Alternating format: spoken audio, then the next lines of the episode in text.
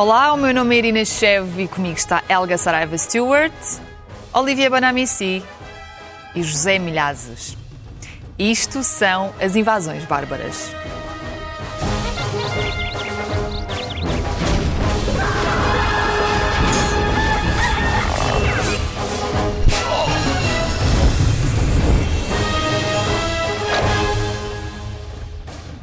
Sejam bem-vindos ao sétimo episódio da segunda temporada do Invasões Bárbaras, que agora também está em podcast.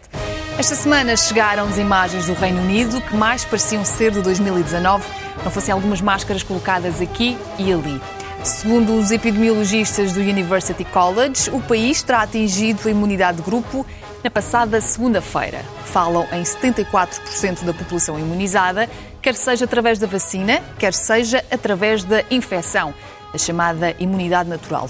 Apesar deste otimismo todo e da festa que vemos nas imagens, quem está a ouvir em podcast vai ter que ser bastante criativo. A comunidade científica, no geral, não parece muito convencida com este cenário. Helga, comece por ti. O que é que se passa afinal? Olha, uh, o Imperial College of London, tanto o Imperial College of London como a University College of London, são provavelmente duas, duas instituições uh, que um, tem uh, alguns dos maiores cientistas do mundo, virologistas, e o Imperial College of London fala, uh, acho eu com alguma razão, acerca de termos um bocadinho de calma com este entusiasmo, por causa de, de, de, desta imunidade ser possivelmente relativa, porque nós não sabemos qual é a duração desta imunidade. Portanto, contradizia vacinal... um pouco a University College. Como? Contradizia um pouco a University College. A, absolutamente, quer dizer, nós podemos estar todos contentes, podemos sair todos à rua e vamos todos gozar a vida, mas nós não sabemos efetivamente o quanto, eh, quanto é que esta imunidade, tanto vacinal, tanto através da vacina, como de terem tido a, a, a coronavírus anteriormente, Uh, quanto, é que vai, quanto é que vai durar? Simplesmente não sabemos. A coisa é que vamos estar, vamos começar a desconfinar, não podemos não desconfinar, não podemos não desconfinar. As pessoas estão a começar a sentir-se mais uh, confiantes uh, e isto vai se tornar um pouco a pandemia dos surtos. Ou seja, isto vai começar a ser acerca de todos, gerir todos os surtos que vão acontecendo de vez em vez. E vão acontecer. Não é? Mais de 40 milhões de britânicos já foram vacinados, portanto, cerca de 50% da população. Em Portugal, por exemplo, estamos nos 17% com pelo menos uma dose. Uh, em França, do que sei, o valor também anda perto dos 17%. Olivia, o sucesso britânico pode arranjar confusão no seio dos países europeus? Bem, é, há uma sondagem interessante que, que, que, que, mostra que dois terços dos britânicos consideram que é por causa do Brexit uh, que conseguiram esta vitória do plano de vacinação. A questão a ver, de facto, Emmanuel Macron, presidente francês, disse uma coisa com a qual concordo plenamente outro dia. Ele diz a Europa falta neste momento a loucura. É como no amor. Se tu és demasiado pragmático no amor, bom, é, é importante, hein? mas é preciso arriscar um pouco. É preciso um pouco de loucura. Ora, isto o Boris Johnson fez. A sensação que eu tenho é que os, os europeus, uh, e as sondagens mostram isso, não acham uma humilhação o que fizemos na Europa na vacinação, mas não é por causa disso que vai haver um Frexit, um Italixit, nada disso. Aliás, curiosamente, a Holanda, eleições ganham o Partido Europeu. Partido para os Europeus. A própria extrema-direita em França e na Itália, mudança radical, já não querem sair da União Europeia. Uhum. A Suécia, a extrema-direita sueca também.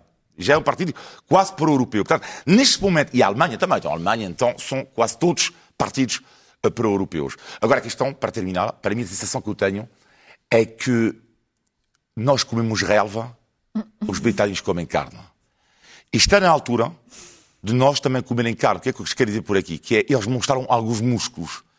E nós comemos relva. Não, não é nada.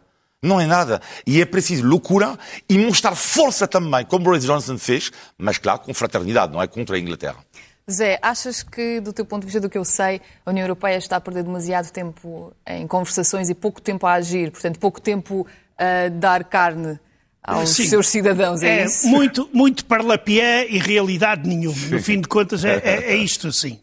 Porque, tendo em conta o poderio económico da União Europeia, a União Europeia poderia ter feito muito melhor. E não faz porque tem uma máquina burocrática em Bruxelas que eh, funciona mal e que não está pronta para funcionar em casos de guerra como aquele em que nós estamos. Uh, por exemplo, na questão da, da, das vacinas, uh, nós não sabemos, aqueles que já se vacinaram, se fizeram bem ou se fizeram mal. Desorienta-se completamente as pessoas, cria-se medo nas pessoas. E isto aqui é inadmissível numa Europa com o potencial científico que tem. Quer dizer, digam às pessoas que quando há problemas, quais são os problemas e a real dimensão. Não é por eh, adoeceram seis pessoas, agora vamos parar a vacinação de toda a gente por causa disso, quando já foram vacinadas centenas de milhares ou milhões mesmo. E, nesse sentido, a, Europa tem, eh, tem e continua a, a, a, falhar, a falhar redondamente e, e penso eu que isto aqui poderá sair caro no futuro à União Europeia. Porque é preciso agilizar. A União Europeia tem que ser uma máquina mais ágil e não se transformar numa espécie de União Soviética. Uh, uh, uh, numa espécie de União Soviética, ou seja, um mecanismo extremamente pesado que funciona mal. Bem, na União Soviética funcionou bem durante o tempo de guerra, porque havia uma ditadura. Na Europa, mesmo numa hum. questão de aflição, hum. é como se não tivesse a acontecer milhares de pessoas a morrerem, a serem infectadas, etc. Há, há, um ponto, há, um ponto, interessante Sim. que eu queria só aqui mencionar acerca do Reino Unido, porque não é tudo flores e arco-íris, mas o Reino Unido é, é super impressionante como conseguiu chegar a 40 milhões de vacinas, mas o, o, a, a, sua taxa de sucesso não é assim tão elevada, não é das maiores da Europa quando se trata da segunda vacinação. Na segunda vacinação, países como a Sérvia, a Sérvia e a Malta uhum. estão muito, e a Hungria estão muito mais à frente. Mas isso também tem a ver com, com, a, com a opção que cada país tem em vacinar uh, nas pausas que faz durante as vacinações, porque há quem defenda que é melhor vacinar com uma dose uh, um maior grupo da população do que vacinar um grupo mais pequeno com as duas doses. Tens Mas olha, razão. e em relação hum. à estratégia de vacinação, de vacinação, em Portugal, o que é que tens a dizer? Ah, eu, eu, eu, confesso que eu sou um pouco cética uh, uh, em relação ao que, está, o que está a acontecer, porque nós temos que 2,1 milhões de vacinas. Um, e, e, desde e estamos a ver a taxa de transmissibilidade, a taxa de R, transmissibilidade, a subir um bocadinho. Portanto, estávamos em 0,8, 0,7 uh, no final de uh, princípio de março e agora estamos em 1,5. Quer dizer, começamos a vacinar mais pessoas e por cada 10 pessoas antes estávamos a infectar 8, agora por cada 10 estamos a infectar 12. Como é que isso é possível? A mim está-me a fazer pensar, honestamente, equipa, eu, eu, estamos a vacinar as pessoas erradas? Porque nós olhamos, por exemplo, a, a, através da Europa e nós vemos países como, por exemplo, o Reino Unido começaram a vacinar as, os, as, os, grupos etários mais, mais velhos, não é? Aqui começamos a vacinar, digamos que, os, os profissionais de saúde. Um, mas como é possível, como é possível que nós não temos um programa de 24 horas de vacinas? Tu vais-me dizer que uma pessoa de 72 anos não acordava às, 7, às, às 3 da manhã para ir tomar a vacina? Onde é que está um programa de 24 horas onde podemos ir tomar a vacina Isso não funciona horas? em todo lado. Em Israel funciona há, muito bem porque é uma, porque é uma sociedade mais militarizada do que outra Olha, coisa. Israel. Em Portugal, é, muito em bom Portugal não, mas, oh, é complicado isso funcionar. A questão não é Até 24 horas. pessoas. Para aqui a questão funcionar. não é 24 horas, a questão é que não há vacinas para 24 horas. Também, há várias questões aqui que, que se colocam. Uh, Olivier, em relação à vacinação em Portugal, tu achas que decorre num clima pacífico?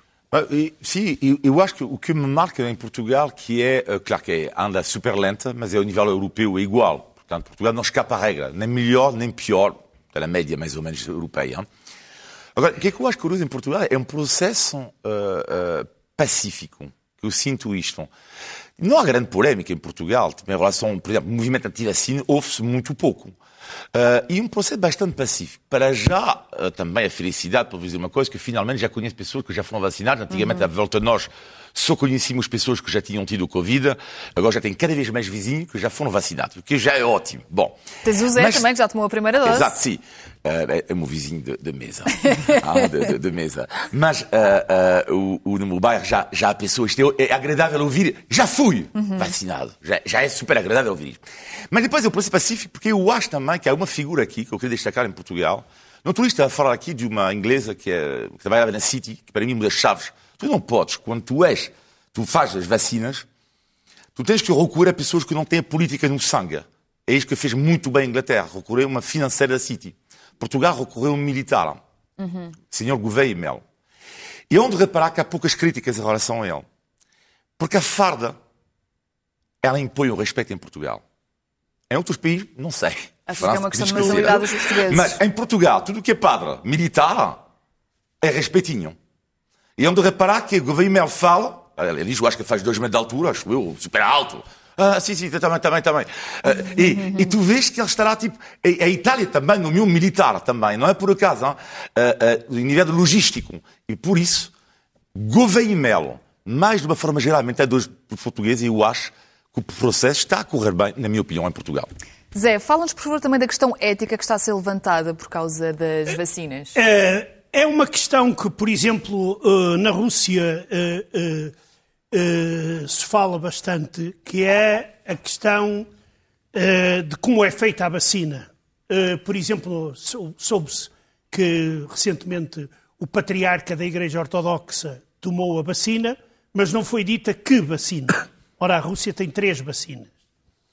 A, a, vacina Sputnik V, no fundamental, é igual à forma de, de fabrico é igual à AstraZeneca. E aqui há um problema, é que essas vacinas são feitas com uh, embriões humanos, uh, nomeadamente de abortos e etc. Não fazia ideia. E uh, eu também não.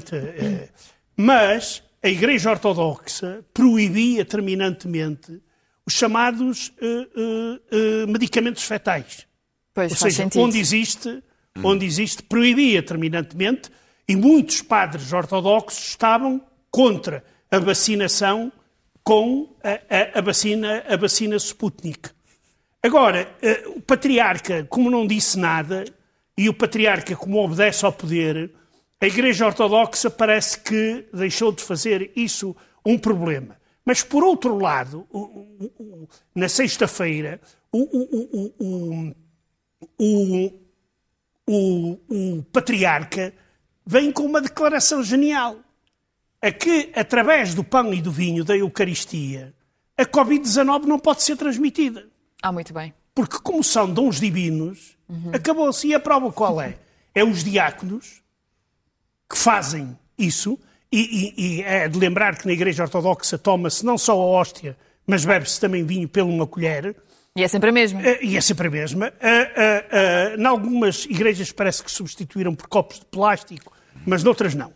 Mas como aquilo é divino, não pode ter Covid-19. Pois, pois claro. Helga, tu queres falar sobre a relação que existe, ou que não existe, entre o sucesso da vacinação e o PIB de cada país? Aham. E, e, e vai ligar muito bem com, o que, com a prestação do, do, do colega Olivier, que eu achei super interessante acerca de, de, de quão bem sucedida é a vacinação aqui em Portugal. Veja só este exemplo. Isto é uh, aqui endereçando esta questão. Eu acho super interessante, uh, muito interessante, uh, o caso da Hungria. Hungria-Portugal. Mesmo PIB, mesmo número de população. Portugal, 2 milhões de pessoas. Hungria, 4. O dobro. E porquê? A vacinação. eu, bem, a minha teoria, não sei se está o meu cérebro britânico aqui a funcionar, eh, eu até concordo com, com Olivier. Não concordo que a vacinação aqui, o sistema esteja, obviamente, a funcionar tão bem como vemos, por exemplo, na Hungria. Mas uh, na Hungria, eu acho interessante que é um país praticamente de extrema-direita. O governo é suposto ser centro-direita, não é? É. é? Sim. É. é suposto ser centro-direita, mas é extrema-direita. Ultranacionalista e muito um, eurocéptico. Uh. E, e, no entanto, conseguem ali, com uma, uma, uma uh, uma disciplina total, uh, vacinar 4 milhões. Não, não Lá é está, também tem a ver com os amigos que têm, a Hungria. Com os amigos. Não, Era é isso que eu ia buscar é, agora. O principal, e porque, o principal. conseguiram, eles têm seis vacinas ativas. Exatamente. Seis vacinas ativas porque foram comprá-las à Rússia e à China, não é? Pois, exato. Aí é que está o segredo da vacinação. Mas vacinaram? Ah, claro que vacinaram. vacinaram. Mas nós andamos ainda no mas, mas a, a, questão é se uh, eu fico a pensar, aqui há uma questão ética que eu fico a sentir, opá, será que existe um apartheid uh, em relação aqui à, à, à vacinação? Um, mas a questão é de que eu, Não eu acho, ter muito tempo eu acho isso. que o que estamos a ver é que, uh, honestamente, é uma questão de capitalismo. Quem tem dinheiro está a comprar a vacina e os países que a têm são os países que, que também conseguem produzir facilmente. E, e, portanto, é aquela lei do capitalismo que infelizmente é triste, mas, quem tem dinheiro para comprar e, e, e, a União Europeia tem e dinheiro. o irónico no meio disto tudo é que a Dinamarca, por exemplo, que não vai deixar de usar a vacina da AstraZeneca para a segunda dose e vai dá-la a quem? Aos países em desenvolvimento. É verdade. Olivier, olha, conta-me, por favor, o que é que tu tens a dizer sobre as gerações anti-vacinas? As novas gerações anti-vacinas. Assim Sim, é. o que é, uh, é evidente que, neste, que, os jovens têm mais reticências uh, ao ser vacinados do que os mais velhos, porque, em princípio, eles estão menos em perigo. Há uma sondagem assustadora em França, metade dos jovens franceses não querem ser vacinados neste momento. Uh, eu pensei muito sobre isso, tentar explicar do porquê. Ora, mas eu, para, para, para, para ver um pouco como é que é em francês, você tem que ver um coquetel. Vocês estão num bar, imaginaram, não é? É um coquetel. Um francês um misto de três coisas. Uma da arrogância, coisa negativa, uma coisa positiva, que se chama o espírito crítico francês, que eu acho que é uma das melhores coisas que tem em França. E terceiro ponto é a ironia. Tu mistas tudo, tudo, tens um francês. Arrogância, ironia, espírito crítico. Mais nada. Tens um francês. Ok. Bom. E a questão é essa. É exatamente a vacina. Receita o espírito crítico, que é sempre duvidar, o francês duvida sempre. O francês critica sempre antes de refletir. Sempre. E ele vai criticar sempre. E depois vai pensar. Já estamos habituados. não, eu espero que não seja. Eu não sou, acho eu não sou. Ainda não foste vacinado. Uh, e, e, exato. Mas o, o, o, E depois é uma outra questão que é. Há um francês, há um jovem francês, sobretudo, e quase todos os franceses são assim. Tu vais fazer uma pergunta a um francês, vai dizer: Olha, tu achas que a vacina resulta? Ou qualquer pergunta, estás feliz na vida? O francês nunca vai dizer: Sim, sou, claro. Não, o francês vai dizer: Vai começar sempre por não. Ah, não, não, não. Ah, não, não. E depois E vai dizer que sim, é eventualmente. É isto o problema. Pois. A mentalidade com as vacinas, não é? É automaticamente ter o medo, o espírito crítico, sobretudo quando tu és jovens, e por isso que há muitos franceses jovens que não querem ser vacinados, tem a ver com este coquetel explosivo. Pois isso pode ser um problema no futuro. Zé, queres falar sobre as vacinas como arma geopolítica? Sim, primeiro, uh, uh, respondendo à pergunta, ali ao, ao- uma, uma deixa só. meu com amigo certeza. Mas tem que ser Olivier, rápido. é que, Olivier, a política da União Europeia, desta confusão toda, das vacinas, da qualidade das vacinas, dos efeitos secundários, tem feito tanto pelo negativismo que o negativismo precisa nem sequer sair de casa. Entendes? Eles não precisam de sair à rua. Com esta confusão toda do AstraZeneca e do não Ou AstraZeneca. seja, o que estás a dizer é que é, é, é, lógico, é lógico o medo das pessoas. É isso que estás a dizer, não? está a ser incentivado. Ah, ok. Por causa destas confusões Ah, por todas causa da- destas dos confusões todas. coágulos Sim, sim. e da falta de Os provas ou provas a mais. Inconsistência na informação. Deve-se ouvir os cientistas e ouvir, e, e- e não é pegar nos políticos e deixá-los dizer as barbaridades que às vezes dizem. Esse é que é o problema. Pá, acontecem oito casos em milhões. Mas isso com os medicamentos, mas com qualquer medicamento. Isso acontece até pior. Zé. E as pessoas têm que, que sobreviver. Agora, qu- quanto à geopolítica, continuamos, continuamos na mesma. Continuamos com aquela notícia que tu hoje me enviaste, muito engraçada, de que a Câmara de Cascais pretende, tenciona eh, construir em Sintra uma fábrica de vacinas russas.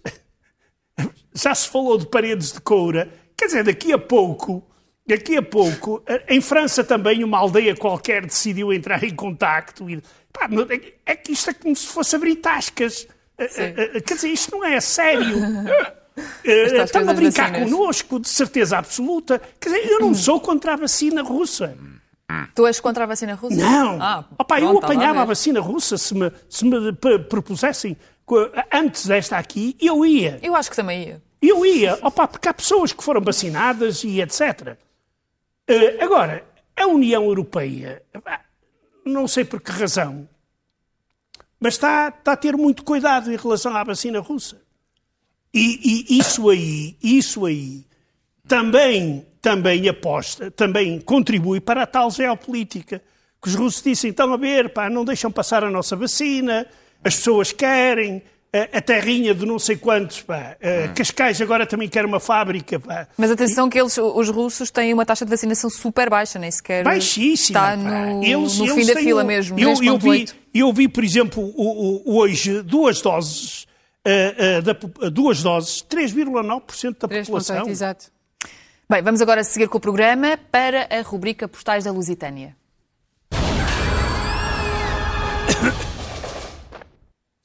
Esta semana temos o vídeo de Ernesta Zukauskaite Monteiro.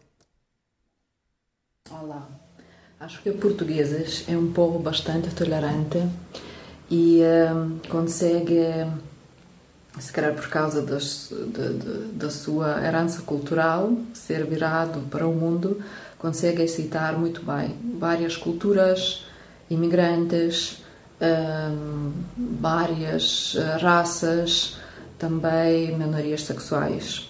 Na Lituânia e no país vizinho, Polónia, neste momento é um fervilhão porque na Lituânia está a discutir se legalizar ou não o casamento do mesmo sexo, que em Portugal já foi legalizado. E um grande fervilhão, porque é, pessoas é, temem qualquer coisa e são muito pouco tolerantes. Mesma coisa sobre migrantes, é, refugiados. Portugal é um país muito tolerante nestas questões. Um ponto muito interessante aqui trazido pela Ernesta sobre a tolerância dos portugueses. O que é que tens a dizer, Olivia? Rapidamente, estou inteiramente de acordo com, com, com, com, com Ernesta. Ernesta, não é? Ernesta. Belo nome. Ernesta, uh, estou de acordo com ela e gostei bastante da sua comparação com a Polónia, show. Ela fala da Polónia. Sim, Polónia e Lituânia. E Lituânia. É, é, super interessante porque uma coisa que me marcou momento quando cheguei a Portugal, eu pensava que Portugal, toda a gente tinha dito que era um país de raízes católicas, como a Polónia é, muito forte mas não tem nada a ver. Na realidade, eh, a Polónia não tem, a nível social, o que Portugal tem. Por exemplo, no caso da homossexualidade, por exemplo, ela falava, portanto, é uma sociedade eh, polaca de raiz católica, mas que é uh, uh, mais conservador, muito mais do que aqui, apesar de aqui haver raízes católicas. Zé, eu uh, fico muito contente. esta Lituânia, eu acho que deve ser mostrada pá, uh, Mamadou Baz e companhia, pá, como prova de que em Portugal não há racismo, pá. Quer dizer, há, pode haver racistas, pá, mas não há Deixa-me racismo. rir na tua cara. Opa, não foi Zé, eu que a disse. Deixa-me rir na tua Opa, cara. não, não foi eu que disse. É ela um não país di... tolerante. Ernesta Ela não não disse que não havia racismo. A Ernesta disse Ele está a que dizer isso. que é? Tu ouviste isso, Eu não ouvi. É, é, portugueses são tolerância, tolerantes. Tolerância. Não é a mesma coisa. Deixa-me rir na tua não, cara. Você não, gosta imenso de incendiar aqui tolerância, conversa. casamentos gays, Oh, migração, É nós somos todos a- a- abertos. Quer dizer, opa, o Mamadou com senhoras como esta fica desempregado. Pá, Zé, adoras, adoras me mandar uh, achas para a fogueira. Elga, o teu comentário. Olha, eu, eu- eu acho que ir buscar a, a única figura controversa ahm, para fazer o ponto acerca de racismo em Portugal é o golpe mais baixo que eu já ouvi na minha vida e é ignorante como uma pessoa a quem eu respeito imenso, como uma pessoa de um intelecto superior ao, ao normal. Portanto, eu nem sequer me digno a esse comentário. Muito bem, faz Mas muito bem. ah, o que eu digo é que isto é difícil para mim. Porque vê, ah, eu vivi 25 anos em Londres. Isto é muito difícil eu poder dizer, ah, fantástico. Sim, comparado com a Lituânia, eu imagino que seja um paraíso. Agora, para quem, para quem viveu 25 anos em Londres, e eu aposto que os lituanos, se calhar, preferem ir para o Reino Unido ou para Londres do que provavelmente, eh, bem, não sei, não tenho provas concretas, não posso ser, mas a nível de liberdade, de expressão e de ser aquilo que podemos ser, há, há muito poucas cidades que são fantásticas como Londres. E pronto, mais nada. Já sabe, pode enviar os seus vídeos para este endereço, produção invasões.sic.pt. Seguimos a nossa conversa com o tema Jogos a Dinheiro. Segundo os dados que a Santa Casa da Misericórdia adiantou esta semana ao jornal I, as raspadinhas sofreram no ano passado uma quebra de 17% face a 2019. Ainda assim, em 2020, os portugueses gastaram em média 3,9 milhões de euros por dia em raspadinhas. Sabemos também que o número de pessoas viciadas a pedir ajuda aumentou. Zé, serem jogos de sorte ou de azar é tudo uma questão de perspectiva? Claro, claro.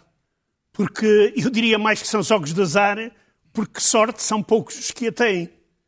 Neste tipo de jogos, quer dizer, o organizador nunca perde dinheiro. Eu que eu saiba, a Santa, a Santa Casa da Misericórdia nunca foi à falência.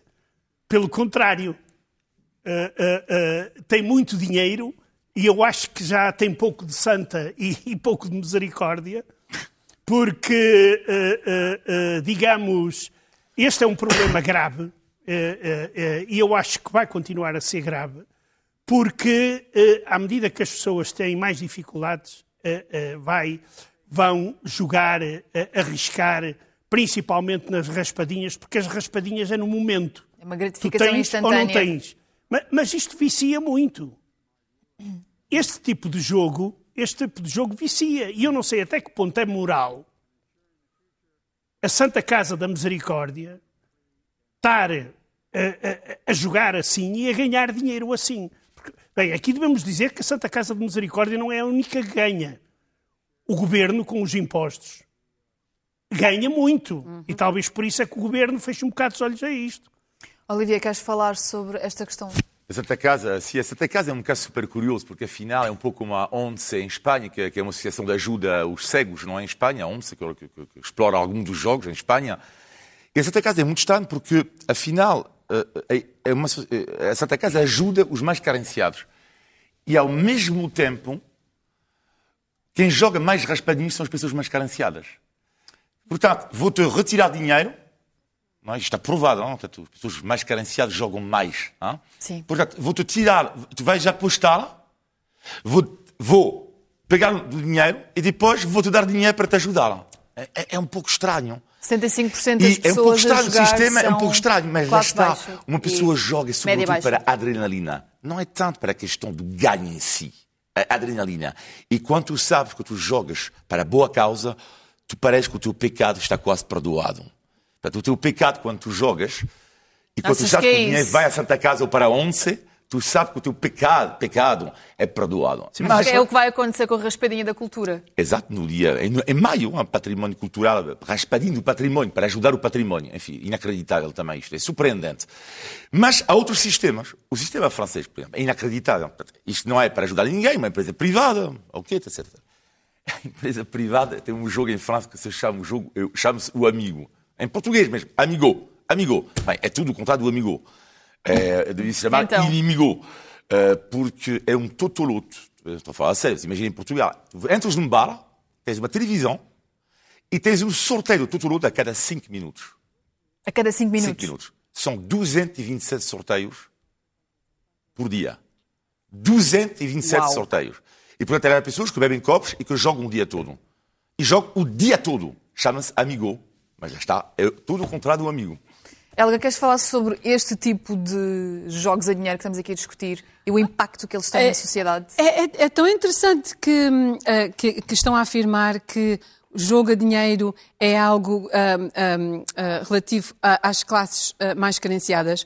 Ah, ah, sim, no, raspadinhas, no, no, no, Reino, no Reino Unido... Ah, raspadinhas, já estamos a falar das raspadinhas, não? Pronto. Não estamos a falar no póquer e etc. Outros pronto, jogos... Não. Pronto. No, no Reino Unido, uh, vejamos, até há, há, poucas décadas atrás, o Reino Unido era uh, um dos poucos países à volta do mundo onde o jogo de dinheiro um, é muito, é muito uh, popular. Os, os, britânicos são conhecidíssimos como os chineses, não é? Pelo seu amor ao, ao jogo. Um, mas, e é uma coisa engraçada, sabes, porque eu, eu, eu pessoalmente não vejo o fascínio. Uh, pessoalmente, não quer dizer que não seja algo uh, entusiasmante. Eu já estive em, em Leopardstown e em Ascot e, e, e, estar ali a ver os jogos de corridas dos cavalos é, é mesmo fascinante pelo, pelo aspecto social. Mas, na verdade, existe um impacto a nível da sociedade perigosíssimo Uh, o custo financeiro das pessoas, dos jogadores problema. Nós, em, na Inglaterra, nós temos os, os, chamados, o termo jogadores problema, jogadores problema, um, e o, o, custo, as dívidas que são aumentadas por estes indivíduos são uma loucura.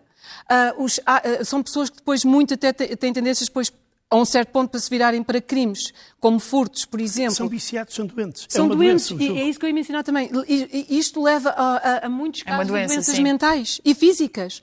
E, e obviamente, há, aquela, há, quebra da família, o breakdown, a quebra da família e até ao suicídio. É um, é um problema muito, muito grave no Reino Unido. Muito grave mesmo. Zé, estavas a dizer há pouco que a crise incentiva este tipo de comportamentos.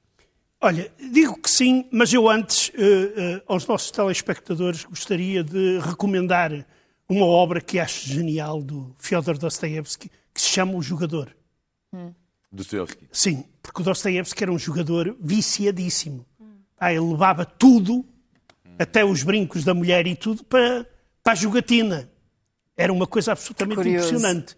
E o jogador, o jogador vê-se a sensação do, do, quem está na viciado. pele, ficas na pele do viciado. Exatamente. E, e- e até se fica com a ideia que, e é verdade, na Rússia pré-revolucionária, as classes altas tinham muito o vício de jogar nos casinos, mesmo nos casinos, nos casinos europeus. Mas uma das provas que as crises ajudam, contribuem para isso, foi o fim da União Soviética. Na União Soviética não havia casinos, nem havia slot machine, nem nada disso. E quando eh, a União Soviética cai abaixo, aparece um casino em cada esquina e eh, eh, os chamados ladrões manetas, que eram slot machines, também em qualquer buraco, à entrada do metro, à saída do metro, onde as pessoas iam lá jogar. Epá, e era terrível, era terrível ver pessoas reformadas que estouravam a, a- a reforma deles. Ficavam completamente sem dinheiro para o mês inteiro. Tanto mais que aquelas máquinas todas estavam viciadas.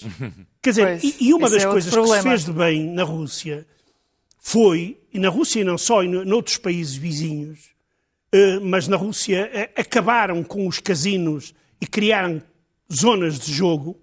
Claro que isso não, ah, não resolve o problema porque passa, para a, passa a clandestinidade o jogo. E o jogo clandestino, como nós sabemos, é muito mais brutal do que o jogo legal. Olivia, os jovens são alvos fáceis de lotarias e apostas? Sim, e jogam cada vez mais eh, online, por exemplo, porque eh, isto mudou tudo. É que as apostas esportivas, por exemplo, que é uma nova loucura, em Portugal e não só, tem a ver com uma coisa, que é o telemóvel, a qualquer minuto, qualquer hora, eu posso apostar. Olha, mas vou-vos contar uma história acerca disso, que é, em março passado, eu estou na minha rua, em Almada, e ouço um puto a dizer ao outro, "Ei, desculpa, achas que o Dinamo de Tbilisi vai ganhar? Aí pensa assim, mas espera aí, estão a falar de que clube? Bem, Eu adoro futebol, Leão. Estavam a falar do campeonato bielorrusso. E porquê? Porque todos os campeonatos tinham parado por causa da, da pandemia. Havia só um campeonato o continente, era o Bielorrusso. Eles estavam a analisar o campeonato bielorrusso. É, é. Mas não era por causa da paixão do futebol, nada. O que lhe interessava era o jogo. Era o jogo. E para apostar sobre tudo o que quiseres, é uma praga, é algo, mas é algo impressionante mesmo. E aliás, falei com o filho e perguntei-lhe, eh, porque os- os- tu és menor, tu jogas ou não? Ele, não, claro que não. Eh, ele diz, "Ah, Luca, vamos já ser honesto. Uh, diz, não, claro que não, mas. eh, e tu, os amigos? Sim. Bem, como é que tu fazes? Como é que vocês fazem? Bem, é simples, é só pedir ao maior de idade para apostar por mim. Portanto, a nova loucura nas escolas em Portugal é um puto aposta e pede ao maior de idade para apostar por ele. E, sobretudo, uma coisa importante que as pessoas têm que saber, que é, antigamente, tu- no- era apostar quem vai ganhar uh, Benfica ou Sporting. Um X ou dois. Hoje em dia, tu apostas sobre tudo o que te apetece. Por exemplo, na Inglaterra, que é o reinado dos bookmakers, tu podes apostar, por exemplo, se o Elvis Presley está vivo ou não está vivo. Portanto, Tu vais apostar dinheiro sobre a morte, se ele está vivo ou não.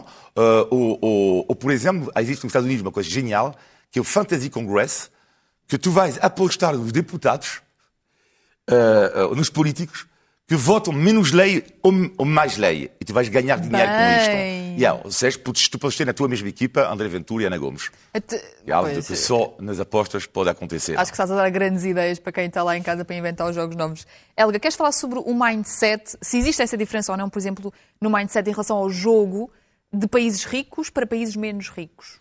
Ah, eu não acredito. Ah, eu não acredito que não acredito que aconteça. E, aliás, ah, pode haver um crescimento de, de jovens a, a- entrar nesse tipo de tendência, mas ah, o que se nota no Reino Unido, por exemplo, no Reino Unido, 50% dos adultos jogam pelo menos uma vez por mês. 50% dos adultos. 333 mil ah, jogadores são considerados jogadores de problemas, jogadores com problemas. Um, e há, há uma coisa fascinante, isto é no Reino Unido, um dos países mais ricos ah, do, do planeta. E outra coisa interessante é que há uma média fascinante que ah, por cada jogador problema, portanto no, no Reino Unido temos cerca de 333 mil, por cada jogador problema há seis pessoas que sofrem. Seis. isto ou por quebra da família, ou por uh, uh, crime, crime, uh, crimes que, são, que acontecem pela separação, por perda de trabalho, seja o que for.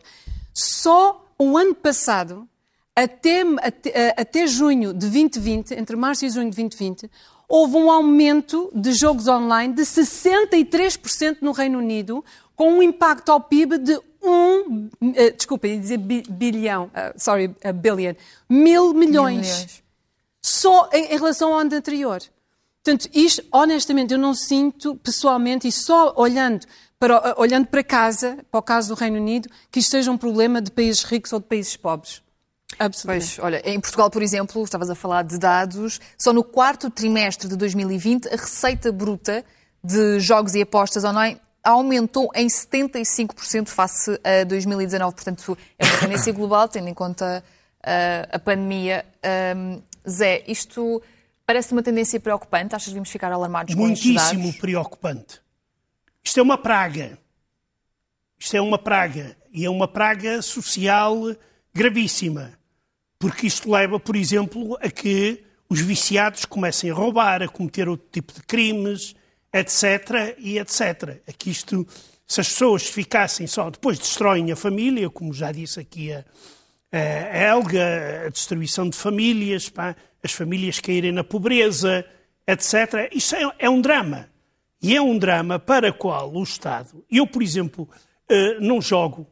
Pá, jogo de vez em quando no Totoloto, mas mas é na brincadeira, pá, 2 euros e digo, olha, dê-me uma, dois euros. uma Quem pode. 2 mil euros uma vez por mês. Não, não, não. não, não. Mas uma brincadeira, uma brincadeira. Nem, nem, sequer uma vez por ano eu jogo.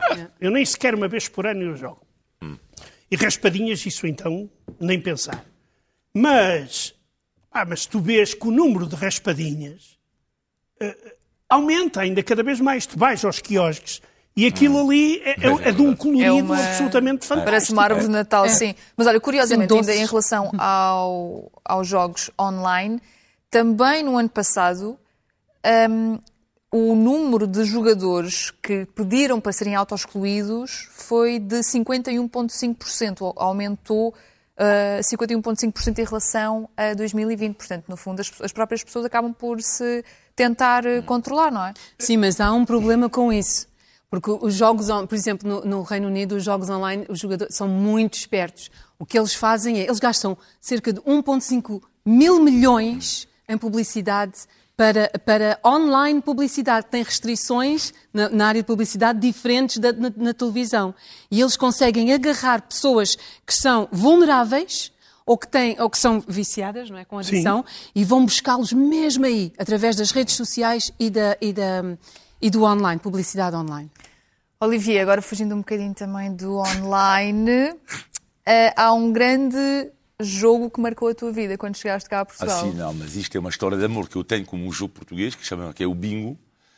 Uh, vou explicar porque que eu tenho esta história de amor com o bingo. O bingo, para já, em França, uh, não, não existe. Portanto, existem pequenas aldeias, tudo, mas não, há, não existem estas salas de bingo como aqui. Em Portugal, quando cheguei a Portugal há 25 anos atrás, eu estava numa pensão que estava mesmo em frente ao bingo de Berenenses. E a minha namorada dizia, Olivier, tens que visitar a cidade. Claro que não. Não, não, o que eu quero é viver o país, não era viver, não era ir o Museu Gulbenkian, que no início não me interessava. Não me interessava. Não, quero ir nos sítios mais loucos que há. Eu. Portanto, desde bingo, pá, vou entrar. E aí, de repente, eu entro. Extraordinário. Pá, eu entro. E depois havia aqueles homens de classe que eu adoro, não é? E depois eu li muitas as vozes, eu, muito. Então os homens, quando eu comecei, não sabia falar português, e comecei a ouvir. 16, 1, 6, 44, 44, 22, 22, 19. Foi assim que aprendeste a falar português? Uau! Eu a preencher isto, depois eu falava com os, os velhos todos à mesa, dizer, tentava falar, não percebia nada. E depois descobri uma coisa no bingo. É tu podes comer de borla. Eu chegava às três da tarde, não é? E eles já metiam o teu pai, aquele francês, ele vai querer comer de borrel. e porque às três da tarde tu tens o Big Brenense, não sei se comer agora, mas tinhas o direito a uma Santos, tinhas o direito a uma uma sapateira, há uma imperial. Agora, agora acabaram isso por mas causa é extraordinário, Mas esse jogo é extraordinário. Tu chegas lá, tu podes comer de agora, beber a tua imperial, tu podes, tu estás a falar com as pessoas que tu não conheces de lá nenhum. Ainda conheces, cheira, cheira mal, malta. cheira ali, tipo é uma fumarada, não sei o que mais. Na altura, na, na altura, altura, não é? Hoje em dia já não. E mas que ambiente, que jogo! adoro o bingo, vai ficar sempre uh, no meu coração. E cada vez que vem um estrangeiro, garanto, é verdade, vamos sempre ao bingo, é que eles fazem questão, e eles adoram, por acaso a voz. O que os portugueses não sabem perceber me diz quando. Mas, mas aquele homem que faz aquele 22, 2, 2, 44, 4, 4, 0, 1, número 1. Eu adoro, fico fascinado com este jogo tradicional, que não é só de Portugal, não existem outros países, mas claro. que é o bingo. E mando um grande abraço a todos os trabalhadores do bingo uh, que, uh, uh, que sofreram imenso Agora, pois. com a pandemia. Estava em declínio já antes da pandemia o bingo. O bingo sofreu Sim. uma grande explosão e depois, antes de, já antes, muito antes da pandemia, muitas das casas de bingo começaram a fechar. Exato. Uh, uhum. Porque já não dava, não dava lucro e o número de pessoas que lá ia já não uhum. era tanto. Já não é como, como era, claro. Helga, e a ti, pegando aqui um pouco no que a Olivia estava a dizer, o que é que te fascina mais? O que é que fascina uh, neste, neste tipo de jogos? Se isto se pode dizer que pode ter algum tipo de fascínio, não é? Ah, ah, ah, será que eu sou sortuda já com, com esta resistência natural ao jogo? A, sério que não é. Não tens tempo para isso, se calhar. também, também. Mas, mas eu de momento estou, eu estou a tentar entrar um pouco no jogo. Um, porque eu quero acompanhar o meu filho quando ele está a jogar um certo jogo. Mas não vídeo. é dinheiro, certo? Não, o teu filho é muito não, pequenino não, não. para jogar é por aí onde para. É por aí onde para. Confesso que o, o meu fascínio, não, não tenho fascínio para lado, mas, uh, pelo que eu entendo, uh, como o Zé estava a dizer há pouco, é mesmo um lugar muito, muito, muito, muito perigoso. Aliás, no, no Reino Unido, uh, nós temos, eles têm um, um software, um blocking software, onde um, as pessoas se podem um, a si próprios bloquear de certos sites. Exato, pedir para serem bloqueados. Sim, mas cá até também, isso, até isso os, as empresas, os, as, as, as organizações de bingo conseguem dar a volta porque depois não há restrições a fazer publicidade em redes sociais bingo. como Facebook. Os ingleses adoram tudo. Olha, corridas de galgos, corridas de cães, corridas de galinhas, luta, luta sem luvas, diz o jogo e eles têm. Isso é tudo para apostar online. Tudo para apostar online. Mas, os slot machines tu, tu, tu, e o e poker é, são muito é populares. Perigoso. Toda a gente concorda, o Zé falou disto também, tu também falas disso. Concordam. Mas também eu não quero resumir o jogo ao perigo, porque não é verdade. O jogo não é sobre perigo. Qual é o problema de jogar a sueca ou ir no bingo de vez em quando? Eu adoro jogar. Claro. Mas qual é o problema eu, eu de ir ao bingo? Mas é um qual é o problema de ir ao bingo de vez em quando? Qual é o problema de jogar a sueca, mesmo entre amigos em casa, jogar dinheiro? Qual é o Sim. problema? É fantástico. Zero. Não, Portanto, eh, é que é zero problema. É fantástico. Claro. jogar póquer a dinheiro, não há problema nenhum. Claro. Não, o eu, problema eu, é não, não, saber a diferença ah, quando se chega a um ah, ponto onde está próximo para cometer suicídio. E não existe ali uma linha. Aqui trata-se das quantias, estás a perceber? Por exemplo, eu jogava muitas vezes na União Soviética, nós jogávamos... Ah, já viste? Jogava, já sabia, mas jogava vamos lá, aos poucos, vamos cozinhar. Numa, numa vamos cozinhar, Zé. Anterior. Vamos não, cozinhar. Repara uma coisa, repara uma coisa, nós jogávamos, os portugueses, sentávamos, jogávamos à sueca, jogávamos à bisca, não sei se sabes o que é, é. o jogo da bisca. Então não Epá, sabe, o, e qual o era, e qual era, e qual era o claro, uh, uh, a dinheiro, mas o dinheiro que resultava, estás a perceber, ia para o jantar uh, ou para o almoço do dia seguinte, para nós íamos todos um lugar qualquer, uma cervejaria ou isso, pá, comer umas coisas com o dinheiro que tinha resultado do jogo. Tinhas, tens Ah, é, é, é, eu tenho que dizer, eu lembro-me, ah, eu já estive em Las Vegas e é fascinante.